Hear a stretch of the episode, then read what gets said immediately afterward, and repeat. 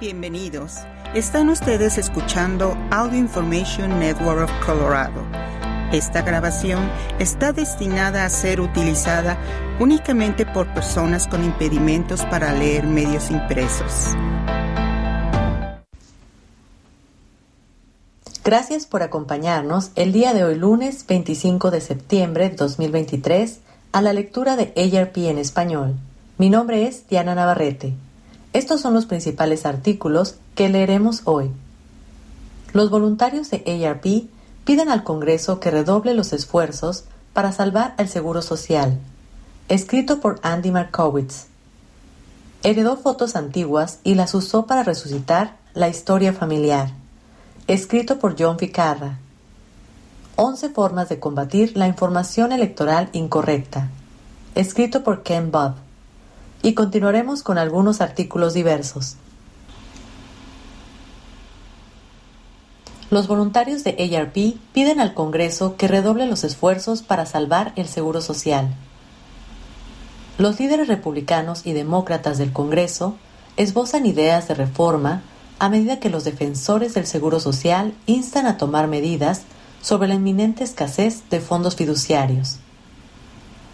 El Seguro Social es mi sostén, Dice tía Murphy. No es un regalo, nos lo hemos ganado. Dice Alfred Manson. Usamos gran parte de ese dinero para sostener nuestro hogar, dice Ronald Hartman.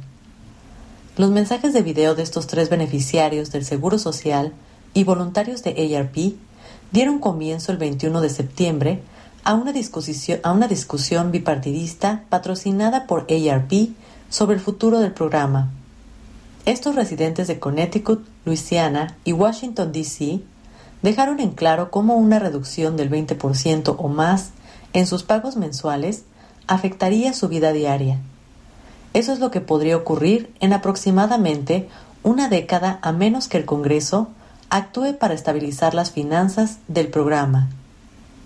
Según el último estimado de los administradores del Seguro Social, los fondos fiduciarios que pagan los beneficios de jubilación para sobrevivientes y por discapacidad agotarán sus reservas de efectivo para el 2034. En ausencia de una acción federal para entonces, los pagos mensuales disminuirían al 77% de los beneficios programados. Sin duda, no queremos que eso suceda, dijo Johan Jenkins, directora ejecutiva de ARP en sus palabras de apertura. Es fundamental que el Congreso y el presidente trabajen juntos para proteger los beneficios de quienes dependen de ese ingreso vital. El evento de ARP en la sede central de la organización, en Washington, se transmitió en vivo en todo el país. La sesión contó con líderes del Congreso de ambos partidos que tienen ideas y planes para reforzar el seguro social. El senador Bill Cassidy republicano por Luisiana, y el representante John Larson, demócrata por Connecticut. Lo que está en juego, como Jenkins explicó, es sumamente importante. Más de 66 millones de personas en Estados Unidos reciben pagos del Seguro Social, señaló, y el 40% de los hogares de 65 años o más dependen del programa como su principal fuente de ingresos. El fracaso no es una opción, dijo Jenkins. Las personas en Estados Unidos trabajan duro para ganar su seguro social y es justo que obtengan el dinero que merecen. Cualquier solución para lograrlo, agregó, debe contar con el apoyo de los funcionarios electos de ambos partidos. La gran idea de Cassidy. Cassidy está liderando un grupo bipartidista de senadores que trabajan en un plan centrado en lo que él llama la gran idea, un nuevo fondo de inversión separado de los fondos fiduciarios del Seguro Social que eventualmente podría proporcionar la mayor parte de los pagos de beneficios. Dijo que un fondo de este tipo obtendría rendimientos mucho mayores que los valores del Tesoro en los que se invierten los ingresos del impuesto sobre la nómina del Seguro Social ahora. La tasa de interés que estamos recibiendo en todos esos bonos del Tesoro podría ser del 1, 2 y 4%, pero la inflación es del 6 al 7%, dijo sobre el sistema actual. Estamos perdiendo valor sobre el dinero en efectivo y los bonos que están en el fondo fiduciario del Seguro Social. Según el plan de Cassidy, que todavía no se ha presentado en un proyecto de ley, el gobierno destinaría 1.5 billones a un fondo de inversión y lo dejaría crecer durante 70 años. En ese momento dijo, suponiendo que los rendimientos estén en línea con el desempeño histórico del mercado, el fondo podría cubrir el 70% del déficit financiero a largo plazo del Seguro Social, lo que dejaría una brecha mucho más pequeña para cubrir por otros medios. Lo único que estamos haciendo es lo que hacen todos los demás 401k, todos los demás fondos nacionales de pensiones, dijo Cassidy, citando a Canadá y a los países europeos que invierten en el mercado como parte de sus sistemas de jubilación. Su plan, dice, podría evitar cualquier déficit del seguro social en el futuro. No hacer nada es avalar un recorte del 24% para las personas que actualmente reciben y las que recibirán el seguro social en el futuro, dijo. Larson, aumenten los beneficios, aumenten los impuestos. Larson, quien ha representado a un distrito del área de Hartford desde 1999, es el demócrata de más alto rango en el subcomité del Seguro Social del Comité de Medios y Arbitrios de la Cámara de Representantes. En julio, presentó el proyecto de ley del Seguro Social 2100, que aumentaría temporalmente los beneficios y aumentaría permanentemente los impuestos sobre la nómina del Seguro Social para los trabajadores de alto nivel. Seamos brutalmente honestos. Solo hay dos maneras de lograrlo, dijo Larson, hablando sobre acabar con la brecha de financiamiento proyectada del Seguro Social. O bien recortarás los beneficios o aumentarás los ingresos. No necesitas estudiar eso. Hay otras cosas creativas que podrías hacer, pero todo eso se reduce a eso. La ley actual limita la cantidad de salarios sujetos al impuesto de nómina del 12.4% que financia en gran medida el Seguro Social y para la mayoría de los trabajadores se divide entre el empleado y el empleador. En el 2023, el máximo es de 160.200. Según el proyecto de ley de Larson, las ganancias por encima de 400.000 dólares también pagarían el impuesto a ese porcentaje, al igual que los ingresos netos de inversión para los contribuyentes que ganen más de 400.000. En otras disposiciones, la legislación de Larson también modificaría la fórmula de los beneficios del Seguro Social para aumentar los pagos mensuales en un 2% de forma generalizada.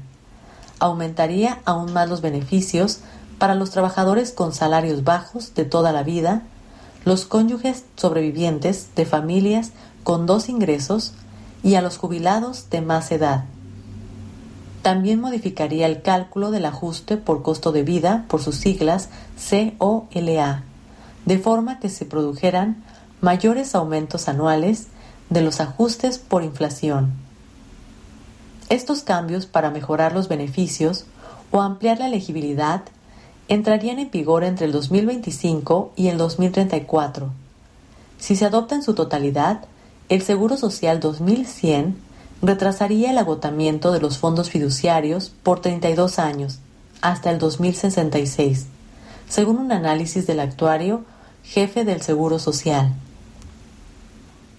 Larson dijo que 5 millones de beneficiarios del Seguro Social que reciben cheques por debajo del nivel de pobreza verían ese cambio bajo una tabla de beneficios mínimos en su proyecto de ley. Los aumentos de impuestos afectarían seis décimos del 1% de las personas en Estados Unidos, dijo. Seis décimos del 1%, eso es lo que pedimos para pagar por esto. Opiniones de los voluntarios. Larson, quien ha visto que las anteriores versiones de su proyecto de ley se estancaban en el comité, pidió a sus colegas que trataran la amenaza a los beneficios con lo que el reverendo Martin Luther King Jr llamó la intensa urgencia de este momento. El problema, dijo, es el Congreso, y un Congreso que no vota. Larson dijo, hizo eco de los comentarios de tres líderes voluntarios de ARP que asistieron en persona al evento. Hablaron sobre el papel que desempeña el Seguro Social en sus vidas e instaron al Congreso a corregir el déficit de fondos fiduciarios antes de poner en peligro el sustento de los jubilados. La jubilación es un plan. Tienes que planificarlo, dijo Tony Pola, miembro de Consejo Ejecutivo de ARP Iowa. Si tienes suerte, soy militar jubilado, tengo una pensión y el seguro social. El recorte en el seguro social es un trastorno para mí. Sin embargo, durante mi vida también he dirigido una empresa de cuidados en el hogar donde el 70% de las personas recibían Medicaid, donde el seguro social era su único ingreso. Si les recortas un 20%, eso no es un trastorno para ellos, es una crisis, dijo. Estamos hablando del sustento de la vida, así que lo veo de esta manera. Hemos hecho nuestra parte. Es hora de que el Congreso haga la suya. Heredó fotos antiguas y las usó para resucitar la historia familiar. Los jueves retro despertaron el interés de una nueva generación. Mi tío y mi madre murieron con unos 18 meses de diferencia. En ambas ocasiones recibí una generosa herencia, no en dólares, sino en fotos familiares. Las fotos llenaban cajas de zapatos, sobres de papel manila y bolsas de plástico de supermercado, la mayoría sin anotaciones y sin ningún orden. Abrumado, las guardé en el sótano y traté de no pensar en ellas. Luego llegó el COVID-19 y meses de confinamiento. Decidí que si alguna vez iba a examinar las cajas, este era el momento. Distribuir las fotos sobre la mesa del comedor fue como organizar una exposición de fotografías del siglo XX para un museo.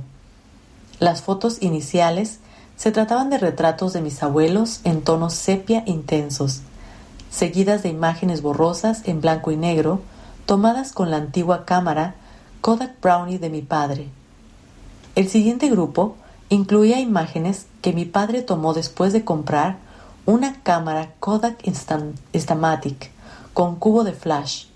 Estas eran en color y de una calidad ligeramente mejor. Cuando empecé a ordenarlas, me di cuenta de que mi hermana y yo ahora éramos los historiadores de la familia. Era nuestra responsabilidad asegurarnos de que otros supieran quiénes eran todas las personas de las fotos, sus antepasados. Fue entonces cuando comencé la costumbre de los jueves retro. Todos los jueves seleccionaba cinco de estas viejas imágenes y sacaba una foto de cada una con mi iPhone. Escribía un poco sobre cada una, quiénes aparecían en la foto, cuál era su parentesco y cómo eran. Luego se las enviaba por mensaje de texto a mis sobrinos y a sus hijos. No las enviaba por correo electrónico. La juventud de la generación Z detesta el correo electrónico. Cuando envié una foto de mi padre en el ejército, expliqué que, que durante la Segunda Guerra Mundial fue asignado a Governors Island en Nueva York. Una noche se ausentó sin permiso para visitar a una mujer que acababa de conocer. La policía militar lo capturó y recibió 30 días de confinamiento en el cuartel militar. Finalmente se casó con esa mujer, mi madre. Cuando envió un retrato de mi tío Danny, escribí sobre la ocasión en que invitó al párroco de su iglesia a cenar langosta. Era un día caluroso, Dani había tomado una copa de más, y cuando llegó la hora de la cena, mi tío, algo embriagado, tropezó y la langosta salió volando por encima de la mesa y cayó sobre el piso. Treinta años después, mi tía todavía no lo había perdonado completamente. Mi parte favorita de los jueves retro fue ver a esa generación más joven reaccionar a los estilos de antaño. Cuando estaba en la universidad, yo lucía un peinado afro compacto y redondo, superado solo por el personaje de Link de la antigua serie de televisión Mood Squad. Mis sobrinos no podían creer que hubiera tenido ese aspecto. pero de lo que más se burlaron fue cuando envié una foto en la que yo aparecía con pantalones de campana de tela de sarga a rayas marrones y blancas. Las burlas estaban justificadas. El proyecto a menudo era agridulce. Me encantaba ver fotos de familiares fallecidos, pero a la vez lamentaba su pérdida como si acabara de suceder. En otras ocasiones, deseaba poder saltar mágicamente a una foto y advertir a la persona sobre una mala decisión que estaba a punto de tomar o una tragedia que le esperaba. Por el contrario, por el contrario, disfruté mucho averiguando la edad de mis padres en cada foto y en qué etapa de su vida se encontraban, y comparando mi trayecto con el suyo. Cuando anuncié que me quedaban pocas fotos para enviar e historias para compartir, mis sobrinos se sintieron verdaderamente defraudados. Los jueves retro se había convertido en un acontecimiento que esperaban con ansias cada semana. Lo consideré un triunfo. Pero como dice Al Pacino en The Godfather Part 3, justo cuando pensaba que estaba fuera, vuelven a involucrarme. Limpiando el sótano, encontré otra caja de fotos de mis padres. Había cientos de imágenes, entre ellas la única foto que se sepa que exista de uno de mis tíos abuelos y una foto de otro tío abuelo de 1945 que creo que fue publicada en el periódico Stars and Strips. Tiene sellos de aprobación del gobierno en el dorso. Así que el jueves retro regresó a la grande. Dicen que morimos dos veces. La primera cuando dejas de respirar y la segunda cuando alguien pronuncia tu nombre por última vez. Espero poder mantener vivos a algunos de mis queridos familiares durante mucho tiempo. 11 formas de combatir la información electoral incorrecta. Las elecciones del 2024 están muy cerca. ¿Cómo puedes saber si las fotos, los videos y las noticias son reales? Si lees las noticias políticas en las redes sociales, quizás hayas visto las siguientes. En un evento que tuvo lugar en Maui, después de los devastadores incendios forestales de la isla, el presidente Joe Biden pareció quedarse dormido en un desfile del 4 de julio en Hempstead, Nueva York, el vicepresidente Mike Pence aparentemente recibió un golpe en la cabeza con un globo de agua. Y en una imagen de la década de 1990 se veía a Donald Trump bailando muy cerca de una niña de 13 años en una isla privada que pertenecía al difunto financiero y delincuente sexual Jeffrey Epstein. Son cosas terribles, ¿verdad? Pero hay un problema. Nada de eso es cierto. El video de Maui, borroso y de baja calidad, fue editado, recortado y sacado de contexto.